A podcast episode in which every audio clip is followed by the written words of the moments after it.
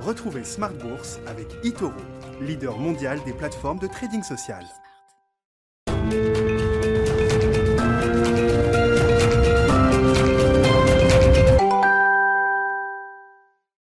Et c'est reparti pour Smart Bourse, votre double dose quotidienne de marché en direct sur Bismart, chaque jour à la mi-journée, 12h30, 13h, et en fin d'après-midi, désormais, la grande édition pendant une heure à partir de 17h. Au sommaire ce soir, l'indécision qui euh, domine toujours sur les marchés avant des rendez-vous importants cette semaine, a commencé par le coup d'envoi des publications d'entreprises. On aura le chiffre de d'affaires de LVMH ce soir, hein, qui sera le premier marqueur important pour la Bourse de Paris, mais c'est surtout aux États-Unis que la saison de résultats va commencer à partir de demain, en début d'après-midi, avec la publication de JP Morgan et les autres banques, les autres grands noms du secteur financier américain qui suivront tout au long de la semaine. Indécision donc avec une petite note négative à l'arrivée ce soir pour le CAC 40. Vous aurez le résumé dans un instant avec Alix Nguyen. Sur le front de la macro, le Fonds monétaire international a euh, ajusté à la marge, il faut le dire, ses euh, prévisions de croissance pour cette année et pour l'an prochain, en tout cas pour la croissance mondiale dans son ensemble.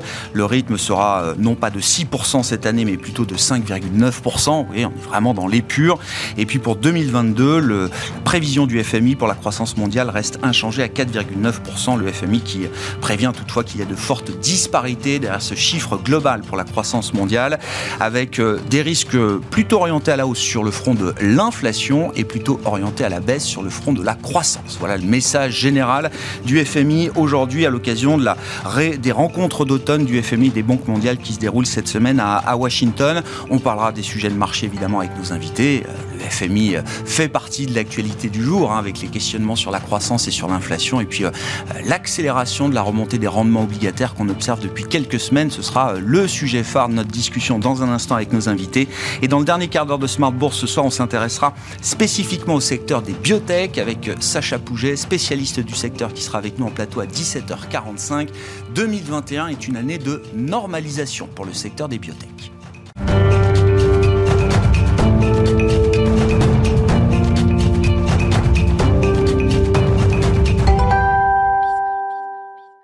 Les marchés qui restent plutôt bien canalisés en attendant les résultats d'entreprise, les infos clés du jour en fin de journée à Paris, c'est avec Alix Nguyen. Le CAC limite ses pertes après avoir cédé plus d'un pour cent ce matin, euh, stimulé par les contrats à terme sur indices américains. À New York, les technologiques progressaient avant bourse avec un rebond du Nasdaq pour Horizon. Mais ce frétiment ne suffit pas à faire oublier le niveau des prix de l'énergie et les risques d'une inflation durable qu'il implique. Les marchés font aussi montre d'une certaine nervosité à l'approche de l'ouverture de la saison des résultats du troisième trimestre. Les grandes banques américaines se plieront à l'exercice entre mercredi et vendredi. En France, le marché réagira demain à la publication ce soir du chiffre d'affaires d'LVMH. Demain, les marchés découvriront aussi les chiffres des prix à la consommation. Ils seront suivis vendredi par ceux aux États-Unis des ventes au détail. Euh, ils devraient mieux aiguiller quant au calendrier du tapering de la Fed.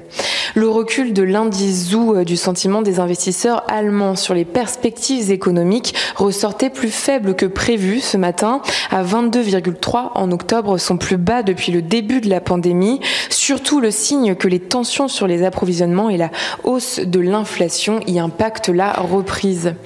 En Chine, les contrats à terme sur le charbon ont atteint de nouveaux records alors que les cours du pétrole euh, se maintiennent sur des plus hauts de 3 ans pour le Brent et de près de 7 ans pour le brut léger américain.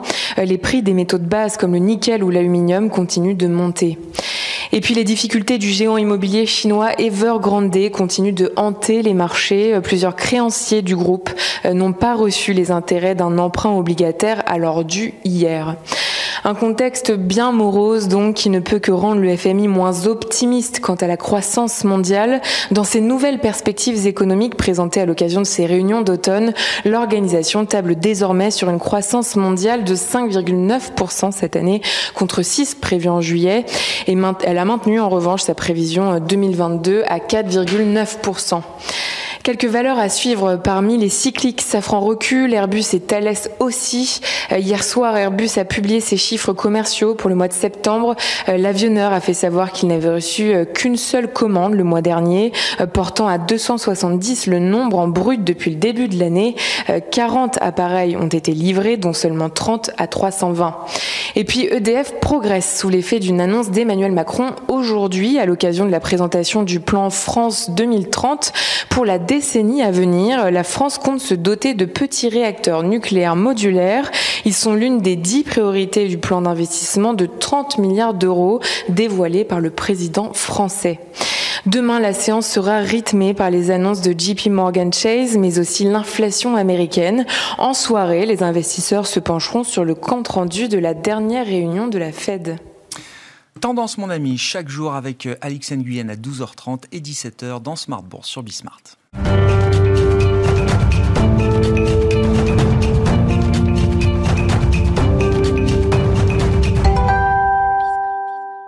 Trois invités avec nous chaque soir pour décrypter les mouvements de la planète marché. Sébastien Paris Horvitz est avec nous ce soir, stratégiste de la Banque Postale Asset Management. Bonsoir Sébastien. Bonsoir. Merci d'être là. François Collet nous accompagne également, gérant obligataire chez DNCA Investments. Bonsoir François. Bonsoir. Et puis euh, Franck Dixmy avec nous également. Bonsoir Franck. Ravi de vous retrouver. Vous êtes directeur des gestions obligataires d'Alliance Global Investors. Parlons des taux pour commencer. Euh, C'est euh, l'histoire la, de la rentrée d'une certaine manière. On a marqué des points bas sur les taux au cœur de et puis on a vu un mouvement de, remontée assez généralisé des rendements obligataires qui semble s'accélérer depuis quelques semaines aux États-Unis, en Europe, euh, un peu partout dans le monde. Euh, voilà, dans cette nouvelle séquence de remontée des rendements obligataires, qu'est-ce qu'il faut euh, comprendre, Franck? Quels sont les derniers développements que le marché est en train d'intégrer sur le plan des marchés de taux? Vous, l'avez dit en introduction, on, on, est dans une période où il y a un certain nombre d'incertitudes, alors même qu'on vient d'une période où on avait beaucoup de certitudes. Hein, il y a un an, on avait un policy mix extrêmement agressif, politique budgétaire, politique monétaire. On ne se posait pas de questions, on savait exactement où on allait.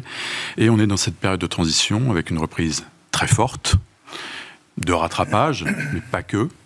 Et euh, dans ces périodes de transition se pose la question du euh, débranchage de tous les plans, en fait, hein, que ce soit les aides euh, budgétaires ciblées, et la politique monétaire. Donc la question se pose sur la politique monétaire, et surtout aux États-Unis, on pourra parler de la zone euro, on n'est pas du tout dans ce contexte-là, parce que les États-Unis sont en avance en termes, de, cycle, et la Fed, dans toute sa communication, a clairement euh, télégraphié au marché, effectivement, qu'elle allait euh, reprendre très très progressivement ce qu'elle avait pu... Euh, donner en termes de, de, de liquidité.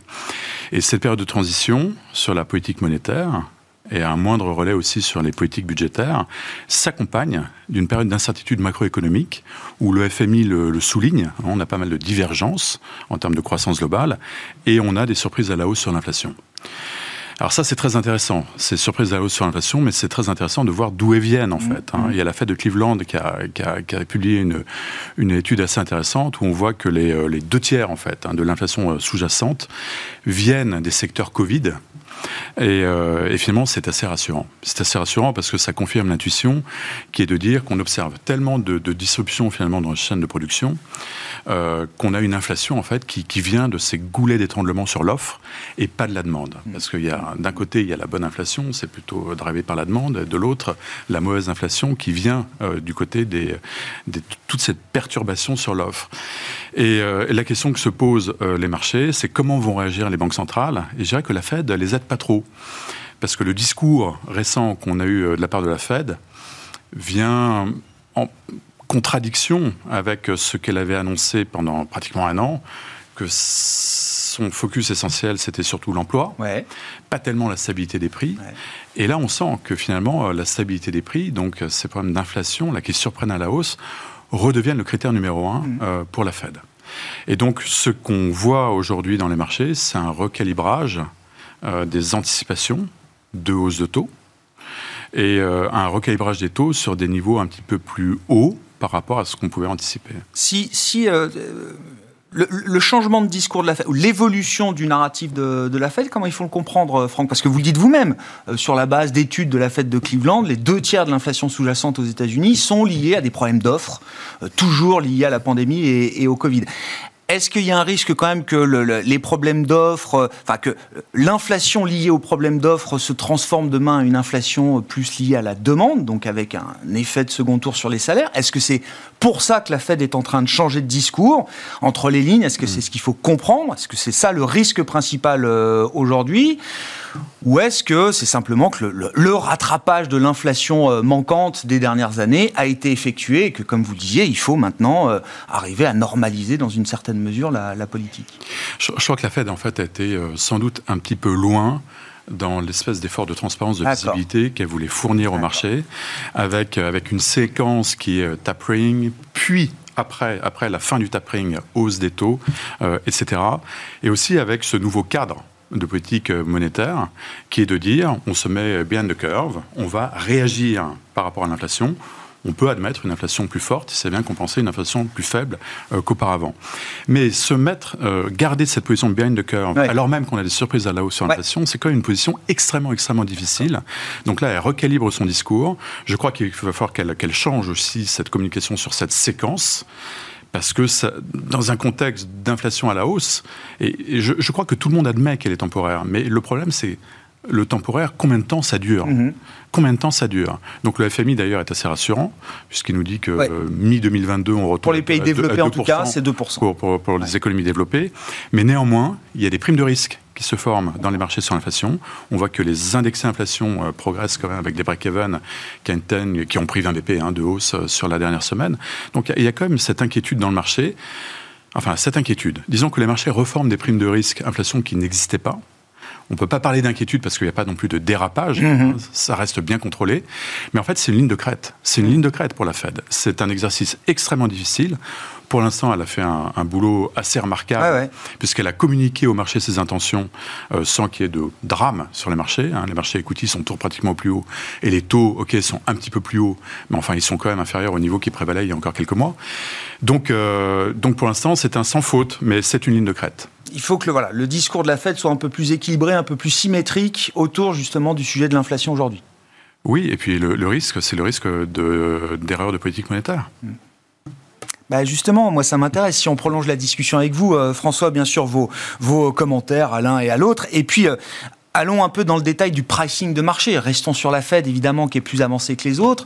Euh, euh, qu'est-ce que le, marché attend pardon, en, termes de normalisation de la politique de taux, notamment euh, aux États-Unis, sachant, comme l'a rappelé Franck, que Jérôme Powell, à la tête de la Fed, a toujours tenu à dissocier le, le, tapering, l'extinction de la politique quantitative, de la normalisation des taux futurs. Hmm. voilà, effectivement, la Fed cherche à dissocier les, les séquences et elle, veut surtout pas que le marché soit en avance sur ce qu'elle va communiquer parce que le marché, euh, si euh, les taux d'intérêt long terme devaient remonter trop vite, euh, ferait le travail à la place de la Fed. Elle veut garder son time, elle veut garder le timing. Donc c'est important. Oublions pas qu'il y a encore 4 ou 5 mois, la Fed nous disait que le tapering, ce serait pendant très très très longtemps, et puis que finalement, on l'aura d'ici d'ici peu de temps. donc ça, ça c'est la première chose. Ensuite, Qu'est-ce que nous price le marché aujourd'hui? Une première hausse de taux au cours du deuxième semestre de l'année prochaine. Et si on regarde les, un petit peu plus loin, on a euh, grosso modo 150 points de base de remontée de taux anticipés par le marché de la part de la Fed au cours des trois prochaines années. Ça veut dire quoi? Ça veut dire que le marché nous dit qu'on aura les taux de la Fed au même niveau qu'avant la crise du Covid en 2024. Alors, c'est possible, mais il faut, il faut se rendre compte que les incertitudes ont beaucoup monté. Euh, sur la croissance, mais aussi également sur l'inflation, que euh, cette année, on aura largement comblé l'output gap, euh, c'est-à-dire comblé le, déficit de croissance qu'on a ouvert pendant la crise du Covid. On a également comblé l'inflation gap qu'on avait ouvert depuis quelques années. Et finalement, la question peut se poser, est-ce que euh, l'environnement macroéconomique justifie d'avoir des taux d'intérêt encore 150 euh, points de base sous ce qu'il valait avant la crise du Covid. Ah euh, C'est une vraie question et je pense qu'il est tout à fait possible que la Fed ait, besoin, si l'inflation est plus se montre ne pas être si transitoire que ça, ce qui est encore une fois ce qui je pense qu'il faut il faut s'ouvrir un petit peu à cette possibilité là euh, la la probabilité, et les marchés sont là pour pricer les probabilités, que l'inflation dure plus longtemps que ce qu'on anticipe, euh, me paraît aujourd'hui significative. Il faut, il faut probabiliser ce scénario-là. Et euh, dans, ce, dans ce contexte, les taux d'intérêt ont encore euh, sans doute un petit peu de place pour aller continuer à pricer un peu plus de hausse de taux de la Fed. Ah oui, donc c'est-à-dire que l'idée qu'on aurait une hausse de taux en 2022, le lift-off, hein, comme on dit en 2022, plus trois hausses de taux chaque année en 2023 et 2024, vous dites c'est peut-être pas encore un scénario très agressif. Non, c'est possible, mais c'est pas très agressif, non? Ah ouais. Bon. C'est beaucoup plus brutal. Moi, ah. je pense que la Fed n'a pas du tout changé. C'est-à-dire la Fed, euh, depuis euh, qu'on est sorti de la précédente crise, d'ailleurs, c'est pas la seule banque centrale euh, du monde développé qui dit l'inflation n'existe plus. Euh, et c'est vrai qu'il euh, y avait des dynamiques qui étaient associées à des faibles inflations, la globalisation, euh, l'organisation du marché du travail, la technologie. Il y avait plein de facteurs qu'on disait séculaires et qu'on pense vont revenir tout de suite après cette crise. Or, pendant cette crise, il y a quelque chose qui a changé. On le sait, outre ces goulots d'étranglement créés par la crise, par un effort incroyable des pouvoirs publics pour relancer vite la demande, la demande est allée plus vite que l'offre. L'offre on, a, on a créé des goulots d'étranglement un petit peu partout. Je pense qu'on vit un moment différent et surtout, on a ces policy mix qui a complètement changé. On en a parlé plein de mmh. fois, Grégoire, et on voit bien que la la capacité de la politique monétaire à transmettre son impulsion est beaucoup plus forte aujourd'hui. Et on se retrouve effectivement dans des situations où on a toujours le même paradigme qui règne à la Fed. Monsieur Powell, outre le fait qu'il veut absolument euh, retrouver son poste euh, euh, quand la décision sera faite, je pense que rarement, à la rigueur, même, même, même Greenspan n'était pas aussi dovish, comme on dit, que M. Powell. Powell a pour le dire un peu brutalement, un peu peur de son ombre. Et donc, et la Fed, depuis pas mal de temps, a adopté, ce, comme le disait Franck, ce court-termisme, c'est-à-dire on réagit aux chiffres parce qu'on n'est pas capable finalement de prévoir avec clarté le futur. Et surtout, notre objectif, c'est l'emploi. L'inflation, c'est pas vraiment un problème. Et tout à coup, le monde commence à glisser sous les pieds. Il faut changer de, rhétorique. Et ce qui est intéressant dans le rapport du FMI, alors mmh. je l'ai lu en diagonale. Oui, oui, il n'empêche. C'est sorti cet après-midi. Et, j'ai retenu euh, un truc parce que, encore une fois, il faut le voir comment tout le monde est en train de changer. Le FMI nous disait il y a peu de temps, hein, mais sur le rapport précédent, le policy mix aujourd'hui est parfait. Et la politique monétaire doit accompagner ça. Il faut rien faire. Il faut pas se précipiter. Tout ça est transitoire sur l'inflation. Dans le, le, rapport, il y a écrit maintenant, attention, en fait, oui, ça peut être transitoire, mais le transitoire qui dure peut-être va exiger que les politiques monétaires s'adaptent, voire si ces, tensions durent, les anticipations peuvent bouger, et là, il va falloir aller beaucoup plus vite, et il ne faut pas avoir peur de le faire, et c'est la phrase la plus importante qu'ils mettent, pas avoir le, peur de le faire, même si l'emploi n'a pas retrouvé les niveaux, mm. les objectifs qu'on a. Donc c'est une sorte de phrase pour la Fed. Attention, vous, vous risquez, ce que disait Franck, l'erreur de politique monétaire d'aller plus vite. Et et de fait, cette incertitude qu'on voit dans les, dans, dans, les marchés, on le trouve dans ce calcul compliqué qu'on essaye de faire souvent sur les courbes de taux pour extraire qu'est-ce qui est la, vraiment la prime de terme. Est-ce est que, comment le marché se rémunère sur ce qu'on ne sait pas de l'avenir L'incertitude de long terme. Et, vous le savez, euh, Grel, ils étaient, on était revenus à des territoires négatifs, c'est-à-dire qu'on était certains, la Fed nous disait, moi je ne bouge pas les taux. La Fed avait tué l'incertitude.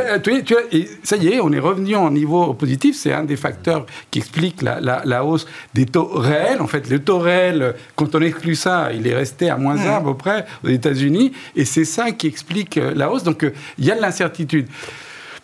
Où on va aller, je pense qu'aujourd'hui, personne n'est capable. C'est-à-dire, si, vous savez quand on va résoudre le problème de la crise énergétique euh, partout dans le monde, je pense que personne le sait. Euh, il y a plein de raisons structurelles derrière. Et, comme Franck le disait sur l'histoire de l'étude de Cleveland, il y, a, plein d'études qui partent des prix, de la dynamique des prix. Il y, en a plein. Il y a, eu un truc hier, je crois que c'était la, la, la, Banque de France qui sortait une étude. Tout le monde sort des dynamiques à l'intérieur des, des, des, prix. Et donc on exclut bah, ceux qui est lié au Covid, etc. Il n'empêche qu'on le sait bien que les indexations, elles peuvent arriver euh, assez rapidement. Donc, euh, sur les salaires non, Quand on dit indexation, oui. sur les indexations, d'autres prix.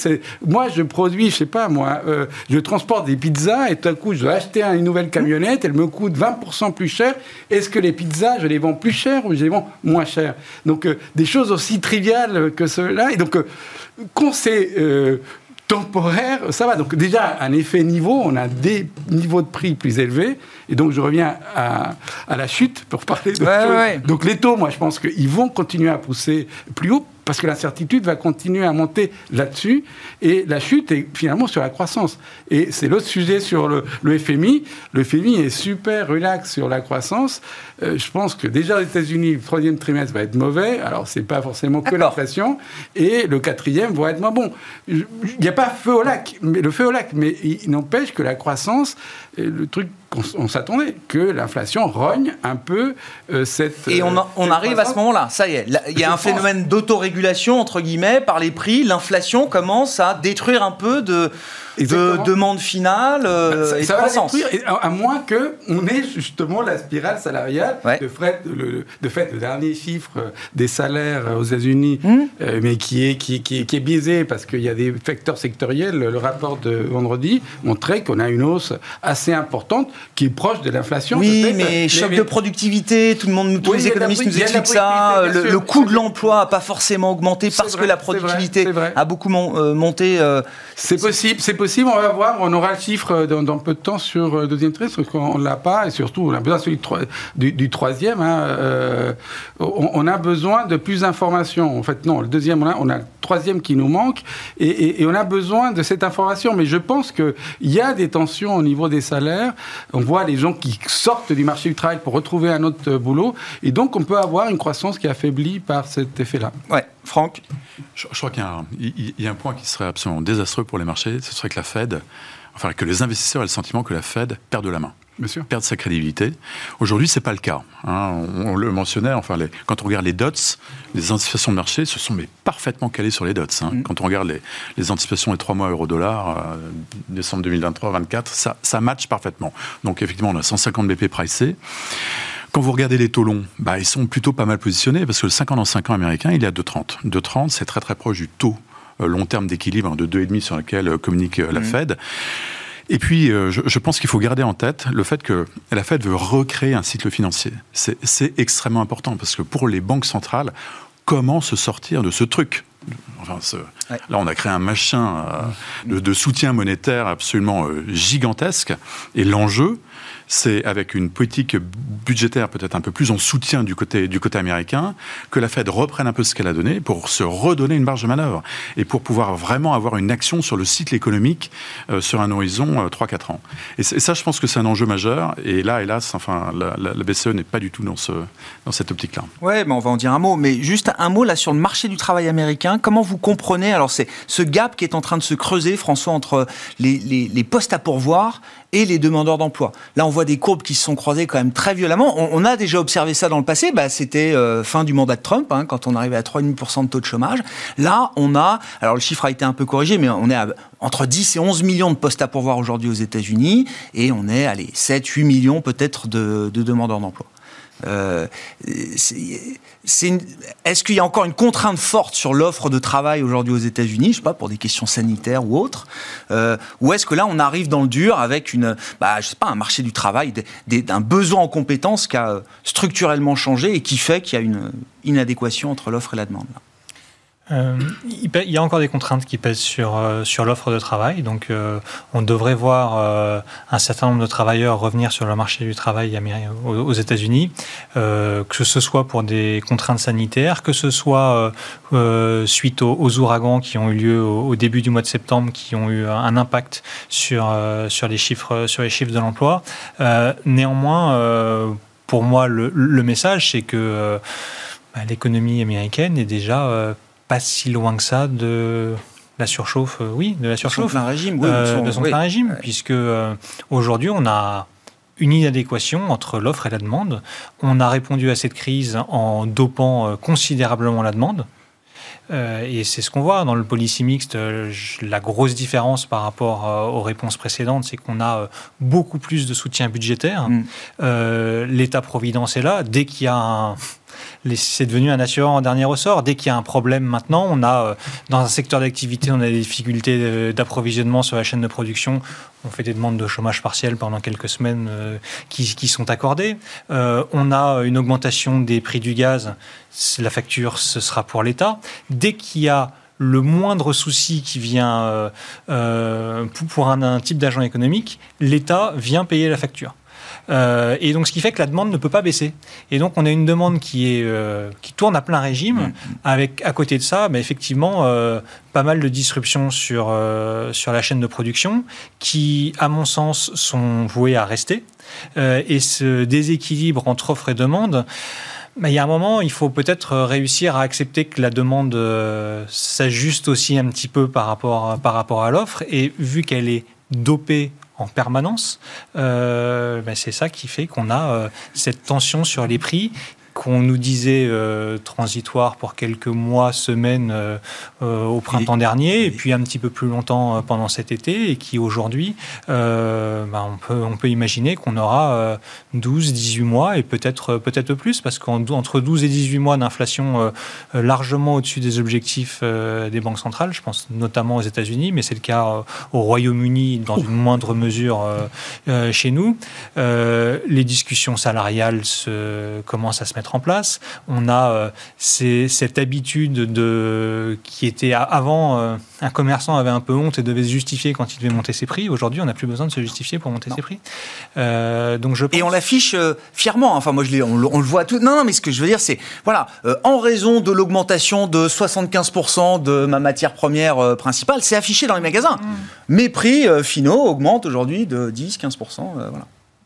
Et donc, bah, le, l'ensemble des agents économiques, je pense, sont prêts à accepter plus d'inflation, et c'est souhaitable hein, également pour, euh, pour nous oui, tous. Oui, oui.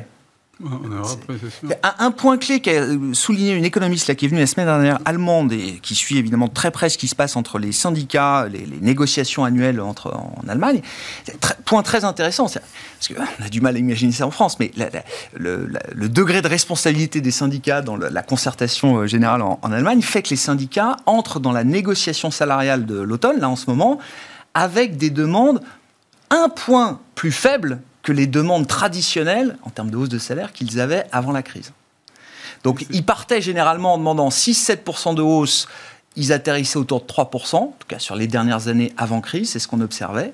Là, ils partent un point en dessous de la demande euh, habituelle, et donc on imagine que en préprogrammé, en tout cas, ça, donne un résultat qui sera euh, normalement pas au-delà de ce qu'on avait euh, avant crise sur les salaires allemands.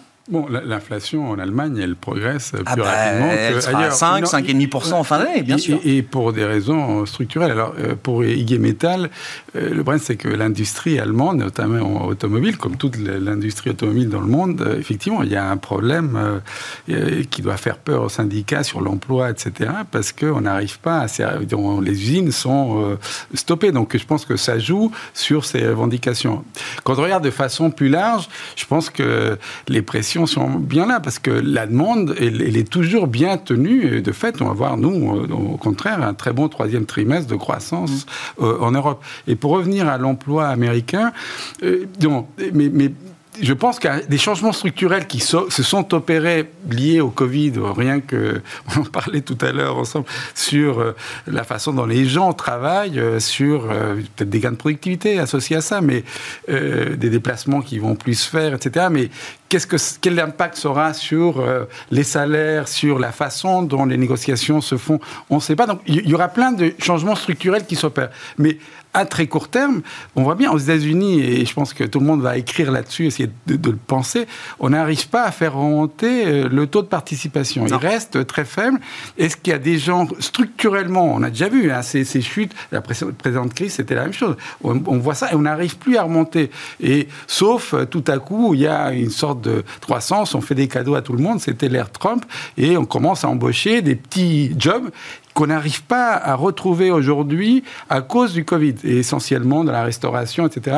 On a vu dans les chiffres deux mois déjà où euh, hmm. c'est à tonne. Euh, ça va revenir, je pense que ça va revenir. Mais il y a des changements structurels qu'on a du mal à saisir, et, je pense que c'est encore des pressions supplémentaires, et qu'il y a quelque chose qui, dans, on pensait que le monde de, de, demain allait revenir facilement. On voit bien que ça va être plus compliqué. Il y a ce changement sur le marché de l'emploi, et l'autre, je pense que l'énergie, on est en train de réaliser que aller vers la transition énergétique, bah, ça va être super compliqué et qu'on est super mal préparé. C'est trivial. Même les Chinois, regardez ce qui se passe. Et nous, c'est un cas d'école. C'est-à-dire qu'on pensait qu'on avait le bon mix, pour euh, quel que soit le choc, on était bon pour euh, euh, euh, manipuler, ou en tous les cas piloter notre mix énergétique, et on voit que c'est pas le cas. Et donc, c'est un peu lié au Covid, peut-être, mais il n'empêche que non, c'est, on, a, on a un problème. Les experts structurellement quand même que les prix de l'électricité ne peuvent que monter sur les prochaines années. Hein. non, oui, mais, puis, mais, oui, mais le ah c'est que c'est pas, c'est, pas en vase clos, quoi. Il y a les, autres, vos, vos, vos, commerçants, ils vont dire, compte tenu des prix de l'électricité, je monte mes prix. Hein. C'est, Et on voit pas comment on s'en sort. On, sait qu'on a besoin d'un prix du carbone plus important, mais ces histoires de pilotage, il y a un rapport très bon qui s'est sorti euh, au printemps, je crois, du, de France Stratégie, qui expliquait ce problème. Ce problème qu'en en, France, euh, en Europe, on a un problème de pilotage parce que si on n'a plus de nucléaire, vu la vitesse à laquelle on fait, on fait s'en défaire, euh, on n'a plus évidemment de Mais fossiles. Mais ça, c'est un gros argument quand même, vous dites, pour la, la thèse nucléaire. Non, mais la thèse inflationniste, je voulais qu'on reste sur l'inflation, oui, oui, euh, qu'on fasse pas le débat sur l'énergie, parce qu'on n'aura pas le temps, mais c'est un gros argument nouveau, d'une bah certaine manière, qui, euh, qui nous saute à la figure là euh, aujourd'hui. Dans quelle mesure la situation en Europe est différente de la situation américaine, sur le plan de l'inflation, du pricing aussi, peut-être des marchés? Aux dernières nouvelles, moi j'avais un marché qui me disait 20, 30 points de base de hausse de taux de la BCE fin 2023. Oui, oui. Enfin, ah bah. ça, je ça. Est-ce qu'il y a un état du monde possible pour qu'on en arrive là euh Non, en fait. Non, d'accord. Non, non, non, ben voilà, déjà, c'est une réponse claire. Je pense que déjà, François Collet n'est pas tout à fait d'accord. Pas possible. En, termes d'inflation, tout est possible, oui, mais bon. On est dans un rapport de, de 1 à 2. Hein. On est dans un rapport de 1 à 2. Et euh, en termes de soutien monétaire, il ne faut pas oublier que la BCE a amassé à peu près 8,5 trillions hein, d'euros à son bilan. Donc c'est 78% du PIB de la zone euro, pendant que la Fed euh, en a amassé à peu près 35%. Là aussi, on est dans un rapport de 1 à 2. Et, donc la BCE s'est tellement engagée, euh, tellement engagée, elle a, elle a aussi une mission qui va au-delà de la stabilité des prix, c'est l'intégrité de la zone euro. Enfin, je pense qu'on a tous compris. Euh, et que compte tenu des divergences macroéconomiques qui, qui ont été renforcées euh, pendant cette crise Covid, euh, il est évident que la gestion des spreads et des niveaux de refinancement pour la BCE est un objectif en soi. Alors, on, met ça sous le terme stabilité financière. Conditions financières. c'est ça. Stabilité financière. stabilité financière. Ça, c'est génial parce que ça justifie tout finalement. Et, euh, et on ne voit pas du tout la Banque Centrale Européenne sortir euh, de, de, ces programmes massifs d'achat de titres. Le marché y croit sur les spreads, là, euh, périphériques. Il y a eu des, bah, des débuts de tension, rien du tout. Remarquablement non, stable. Ils sont remarquablement. Oui, oui, tout à Donc elle est crédible aujourd'hui.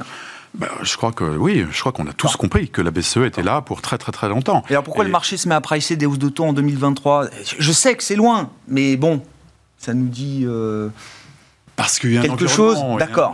Et, je pense aussi qu'on a compris que la Fed et la BCE partagent la même direction, hein, dans le sens du voyage, mais à des rythmes différents. D'accord. Voilà. Donc il y a des nuances. Sur le pricing en zone euro, euh, François? Non, euh, je suis, je suis d'accord avec ce que dit Franck. Hein.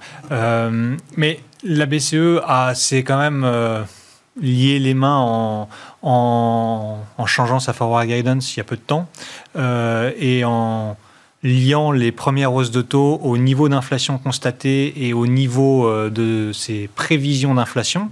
Ces prévisions d'inflation, elles dépendent de quoi? Du niveau d'inflation, du niveau de croissance euh, également. Elles surveillent l'évolution des salaires. Euh, ce que je veux dire, c'est que très difficile de savoir où sera l'inflation. Euh, D'ici un an, on sera sans doute pas très loin des 2%. Mais si on a un niveau de croissance qui continue à être fort, mmh. euh, si on a euh, des négociations salariales ou des salaires qui commencent à, monter, il n'est pas impossible que, ce, que cette inflation proche des 2%, euh, elle soit inscrite un petit peu plus loin dans les, dans les anticipations de la BCE. Euh, bien sûr que la BCE, et je suis tout à fait d'accord, que la stabilité, l'intégrité de la zone euro, c'est sans doute son objectif numéro un, parce que sinon, il n'y a plus de BCE et ils veulent quand même continuer à, à exister demain. Euh, néanmoins, je pense que la politique de taux négatif pose des problèmes. Mm. Euh, suivre un petit peu ce qu'a fait la Banque de Suède, c'est-à-dire de sortir de cette politique de taux négatif pour pouvoir revenir pas, pas enclencher un cycle de hausse des taux, hein, mais ne, serait-ce que revenir à zéro, je pense qu'il y a une bonne partie des membres de la BCE une option possible. qui serait très heureux de voir mm. cela. Mm.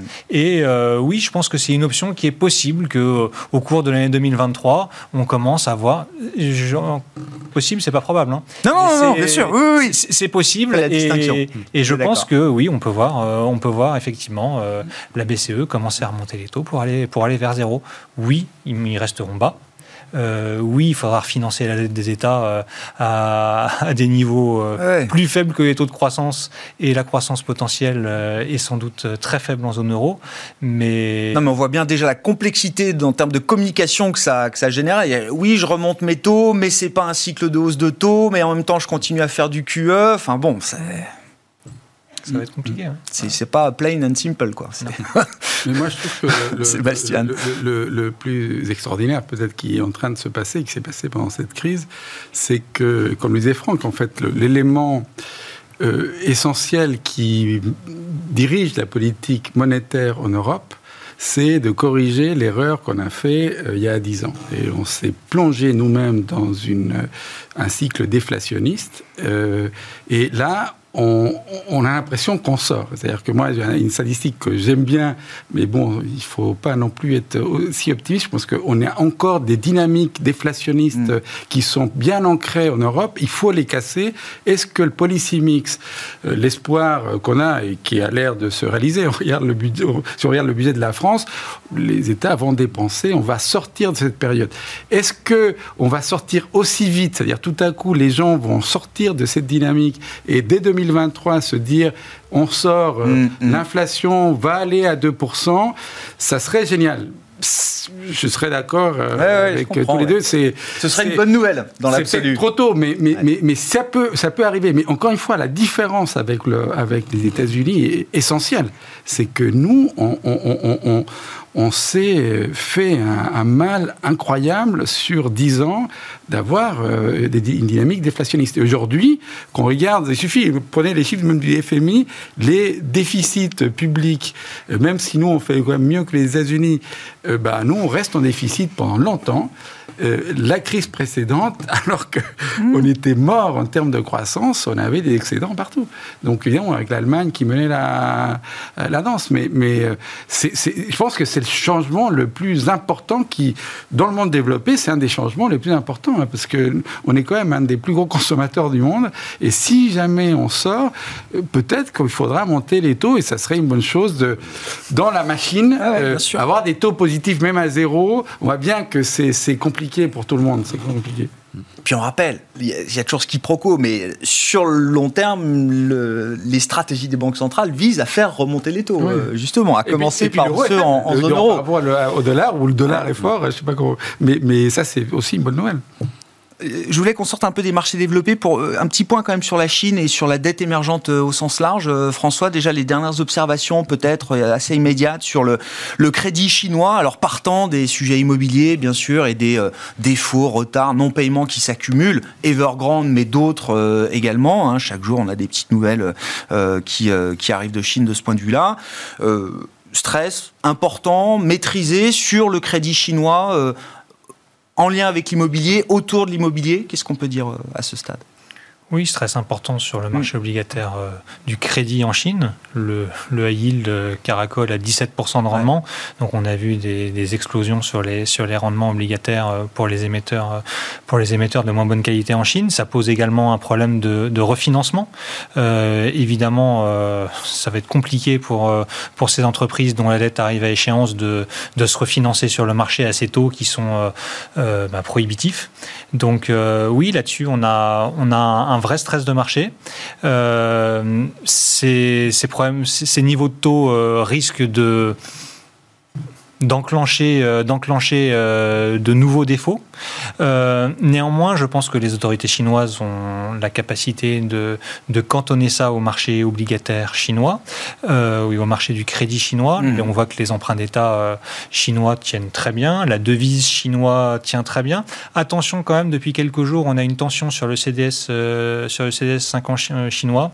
L'assurance contre le risque de défaut souverain voilà. chinois. Euh, grosso modo, il y, a, euh, il y a 15 jours, on, on donnait, le marché donnait 1,5% de probabilité que l'État chinois fasse défaut sur sa dette dans les 5 prochaines années. Aujourd'hui, on est à 3%.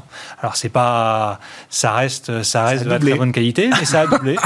euh, et, il ne faudrait pas que cette contagion. Euh... Il ne faut pas que la signature chinoise soit attaquée à travers ce qui est en train de se non, passer. Non, ouais, je pense que c'est vraiment là qu'on aura euh, le. c'est, c'est, la ligne, c'est la ligne rouge franchir. Vraiment. Et sur la dette émergente au sens large, alors euh, asiatique peut-être en premier lieu, c'est, c'est, est-ce que ça crée des opportunités pour vous? Est-ce que ce stress de marché avec des, des, petits phénomènes de diffusion, de contagion, c'est des opportunités pour euh, des gérants crédit alors, sur le crédit, on est plutôt, plutôt méfiant sur, euh, sur tout ce qui est euh, dette émergente. Euh, pourquoi? Parce que les, on n'a pas forcément les, la, la, même transparence ou les mêmes standards de communication financière sur, sur les entreprises. par contre, ça, ça provoque des tensions sur les souverains émergents, sur certains souverains émergents, je viens de donner le, l'exemple mmh. du CDS chinois, qui pour nous offre des opportunités euh, et on ne voit pas de, de contagion euh, au, au, marché souverain, euh, souverain émergent sur lesquels, oui, euh, on commence à déceler des opportunités. Ouais, c'est de la pure mécanique de marché, vous dites, qui, se, qui offre ce genre d'opportunités aujourd'hui. Ouais. Sur le stress euh, chinois, la dette émergente Franck? Oui, alors sur la dette émergente, il y a quelque chose d'intéressant parce qu'on a beaucoup parlé d'inflation. Mais quand une banque centrale émergente dit euh, attention, l'inflation est temporaire, curieusement, elle n'a pas le même crédit dans les marchés que la Fed ou la Banque Centrale Européenne. Et ça, ça crée des opportunités. Euh, alors, elles ont dégainé déjà. Hein. Il, y a, il, y a, eu déjà ah beaucoup, bah. beaucoup de hausses de taux euh, dans le monde émergent. Mais euh, enfin, je sais que nos gérants émergents sont très, très occupés justement à, à, à séparer euh, d'un côté des, des, crédits plutôt fiables des autres. Et dans ce contexte on met tout un peu dans le même panier, mmh, ouais, il y a des histoires, il y a des histoires intéressantes. Ouais. Donc, sélectivement, on est, on est quand même très intéressé. Et sur la, sur la Chine, alors c'est 30% du PIB, hein, le secteur immobilier et la construction en Chine. Donc on ne peut pas imaginer une seconde euh, que, le gouvernement, que les autorités chinoises laissent euh, la situation euh, s'envenimer. Donc quelque part, il y aura un coupe-circuit. Mais, mais à part ça, c'est un raisonnement qui est totalement insatisfaisant parce que c'est un raisonnement qui nous a fait commettre des erreurs. Hein, on se disait Evergrande, c'est too big to fail. Eh bien si, quand même, ça fail. Mm. Donc, euh, alors... alors... maintenant, moi j'entends maintenant, il faut que euh, Pékin autorise le défaut d'Evergrande pour euh, gagner en crédibilité sur son marché du crédit, euh, par exemple. Il n'y avait aucun défaut en Chine ces dernières années. Pékin était toujours là pour soutenir les entreprises.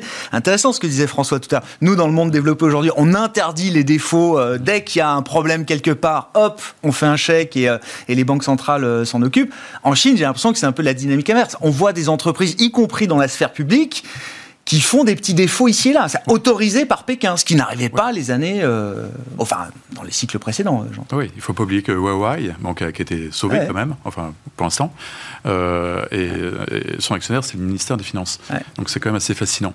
Mais, euh, mais, mais, mais, de toute façon, enfin le, les autorités chinoises ont, ont, donné aussi une grille de lecture. Hein. On a les trois fameuses red lines, notamment en termes de levier. Hein, au bilan. Et, et, avec cette grille de lecture, on peut aussi faire la différence entre des crédits qui sont vraiment à risque et les mmh. autres. Un mot rapide pour conclure, oui, Sébastien. Et, pour les Chinois, too big to fail, c'est too big. C'est simplement ça. Donc, euh, et ils veulent plus avoir ouais. ces boîtes qui posent des problèmes systémiques mmh. et ils veulent mettre de l'ordre dans l'immobilier. La méthode, on peut la discuter, mais euh, c'est leur méthode. Est-ce qu'ils ont la capacité d'arrêter euh, cette, euh, ce chamboulement, ouais. où il y aura des morts hein. Je pense que malheureusement, même des personnes, des dirigeants de ces, certaines de ces entreprises vont vont, subir les conséquences. Pour l'instant, on voit bien que, en tous les cas, dans les chiffres, on voit bien, on voit pas le secteur immobilier qui est très important, entre 25 et 30% du PIB, euh, s'écrouler. Donc c'est la bonne nouvelle. Il n'empêche que, voir aujourd'hui, le plus gros problème des Chinois, c'est bien la crise énergétique. C'est-à-dire que, et, ils se payent, ils se la payent deux fois parce qu'ils ont des inondations dans la, région du Nord, là où il y a le, plus de, production de, charbon, et donc il n'y a pas d'électricité. Donc euh, les boîtes, elles s'arrêtent. Donc euh, les premières estimations tombent sur le troisième trimestre chinois, et c'est rare, il faut le signaler, peut-être qu'on aura un trimestre... Euh, négatif? Négatif. Ah ouais à suivre. Bon, le FMI n'a pas tellement changé sa perspective pour la Chine. Hein. Ils sont toujours à 8% cette année et 5,6% euh, l'an prochain. Merci beaucoup, messieurs, d'avoir participé à Planète Marché euh, ce soir. Sébastien Paris-Sorvitz, la Banque Postale Asset Management, François Collet, DNCA Investments et Franck Dixmier, Allianz Global Investors.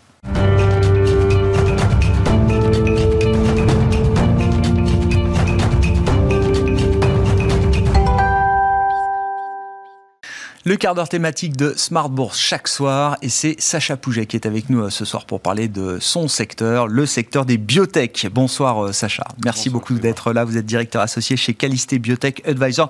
Alors je le disais dans le sommaire de l'émission euh, tout à l'heure, 2021 pour les biotech françaises notamment, c'est l'année de la normalisation. Je dévoile un peu la conclusion de votre, votre discours, mais expliquez-nous pourquoi 2021 est une année de normalisation là, pour le secteur des biotech. Bah, ce qu'on peut dire, c'est que déjà en 2020, euh, le secteur va être très bien réagi. Lié à la, pandémie, on avait progressé de 220% et même à un moment donné de 300%. Toutes les sociétés étaient vraiment recherchées par les investisseurs. Il y avait un engouement sur les sociétés qui étaient dans la découverte de diagnostics, de traitements et de vaccins.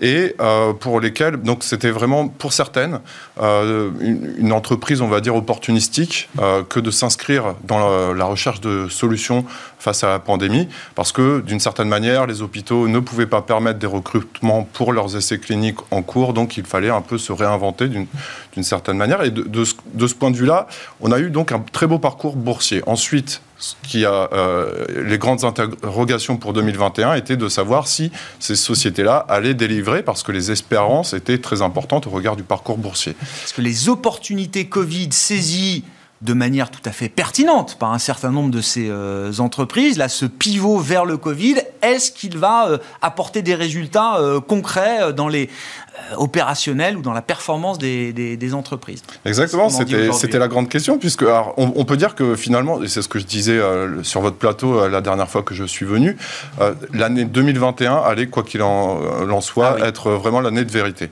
Alors, chargé de constater que finalement, il y avait beaucoup d'attentes sur euh, les traitements. Les traitements, lorsqu'on regarde d'un point de vue global, pas uniquement en France, mais européen, mondial, euh, on se rend compte que finalement, aucune société n'a pu euh, trouver de traitement efficace. Il y en a une, c'est Merck qui l'a annoncé cette semaine uniquement. Ils n'ont pas encore l'accord FDA pour mettre euh, sur le marché leurs leur produits, qui a obtenu de bons résultats, puisqu'on a une baisse de 50% des hospitalisations et des décès euh, dans le Covid-19. Donc c'était euh, un, bon résultat dans les traitements, mais pour le reste, il y a eu beaucoup d'échecs, et notamment en France. Lorsqu'on regarde maintenant avec les résultats qui ont été publiés sur les essais cliniques de leur programme de développement dans Covid, on regarde que de nombreux échecs ont été constatés et que, euh, au final, euh, même euh, sur la partie diagnostique, on a eu des problèmes de, chaîne d'approvisionnement, on a eu des problèmes aussi de fabrication, de production. Donc, il y a eu véritablement, sur cette année de vérité, un constat mi-figue, mi-raisin. Il y a par contre, dans les vaccins, où on a encore un espoir avec Valneva, euh, un titre pour le, donc, qui développe un, vaccin Covid et pour lequel on attend des résultats de phase 3 euh, qui seront cruciaux d'ici euh, la fin de l'année. Oui, enfin pour Valneva, si on en dit un mot spécifique, encore un espoir, surtout essayer de raviver l'espoir après l'échec du contrat britannique qui a coûté 40-50% de capitalisation boursière à Valneva et ses, ses actionnaires. vous dites la partie est pas pliée on aura l'efficacité finale du vaccin euh, prochainement, mais euh, on n'a toujours pas bien compris ce qui s'était passé avec ce contrat euh, britannique. Est-ce qu'il y a un enjeu? Enfin, est-ce que c'est, est-ce qu'il y a un, comment dire est-ce que la pertinence commerciale d'un vaccin chez Valneva est une question qui se pose aujourd'hui d'une certaine manière? Oui, tout à fait. Alors, la, question est très bonne parce que on, a vu les euh, bons résultats commerciaux de deux sociétés, donc ah Pfizer euh, et BioNTech, et de l'autre côté Moderna. qui ont vendu à la planète entière leur, leur, vaccin. Donc on est un peu en bout de course sur la partie vaccinale.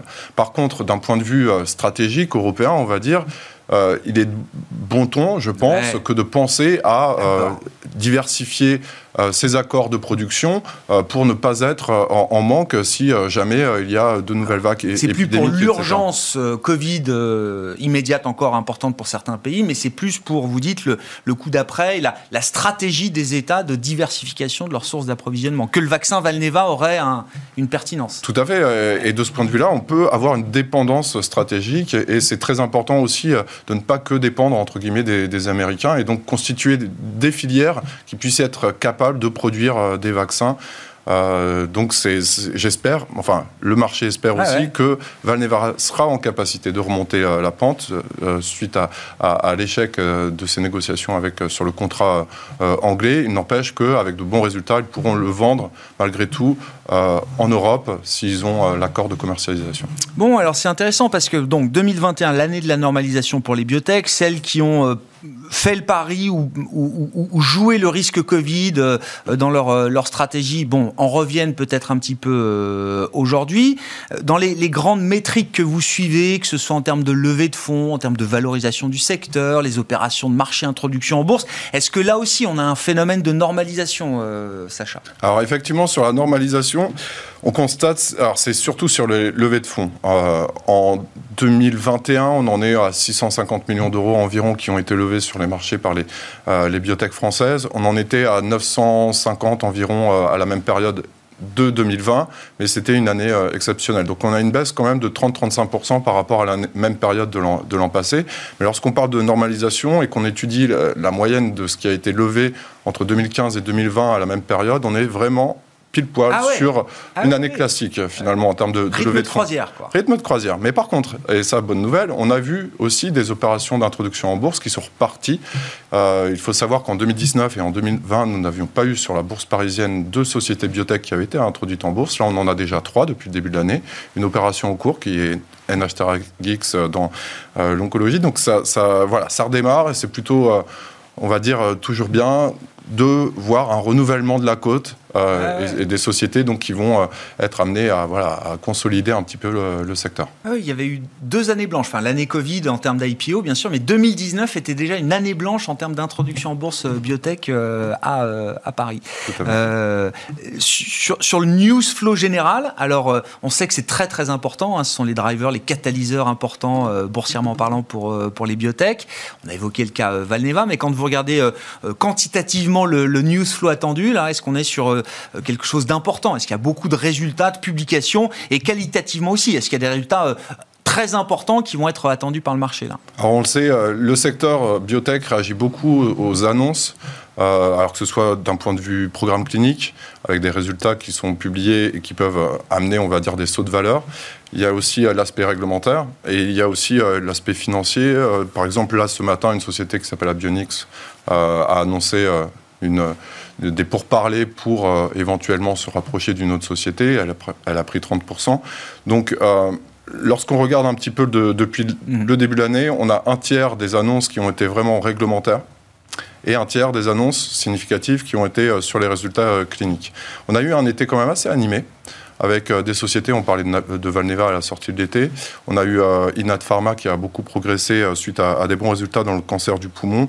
elle prenait le 17 septembre 48%. Il y avait aussi Osé Immuno qui a pris 20% le, 20 septembre. Donc on, a été quand même servi en, news. Et pour la fin de l'année, on va assister à trois publications. Donc on parlait de Valneva. Il va y avoir les résultats de phase 3 d'ici la fin de l'année prochainement dans les prochaines semaines, euh, euh, probablement dans les prochaines semaines, pardon, euh, sur les résultats de phase 3. On va voir aussi une société qui s'appelle Eritech, qui, est, qui va publier des résultats sur une phase 3, donc la dernière phase mm. avant l'enregistrement, très importante.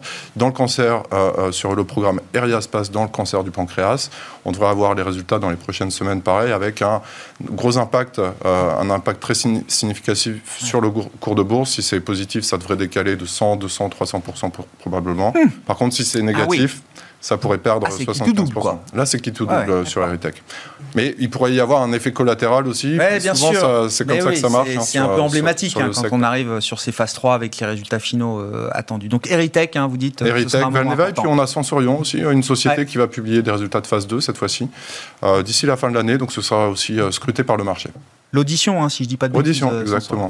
Merci beaucoup pour votre éclairage, toujours très précieux sur ce secteur des biotech dont vous êtes expert. Sacha Pouget avec nous en plateau ce soir, directeur associé chez Calisté Biotech Advisor. Ainsi se termine Smart Bourse. On se retrouve demain en direct à 12h30 sur Bismart.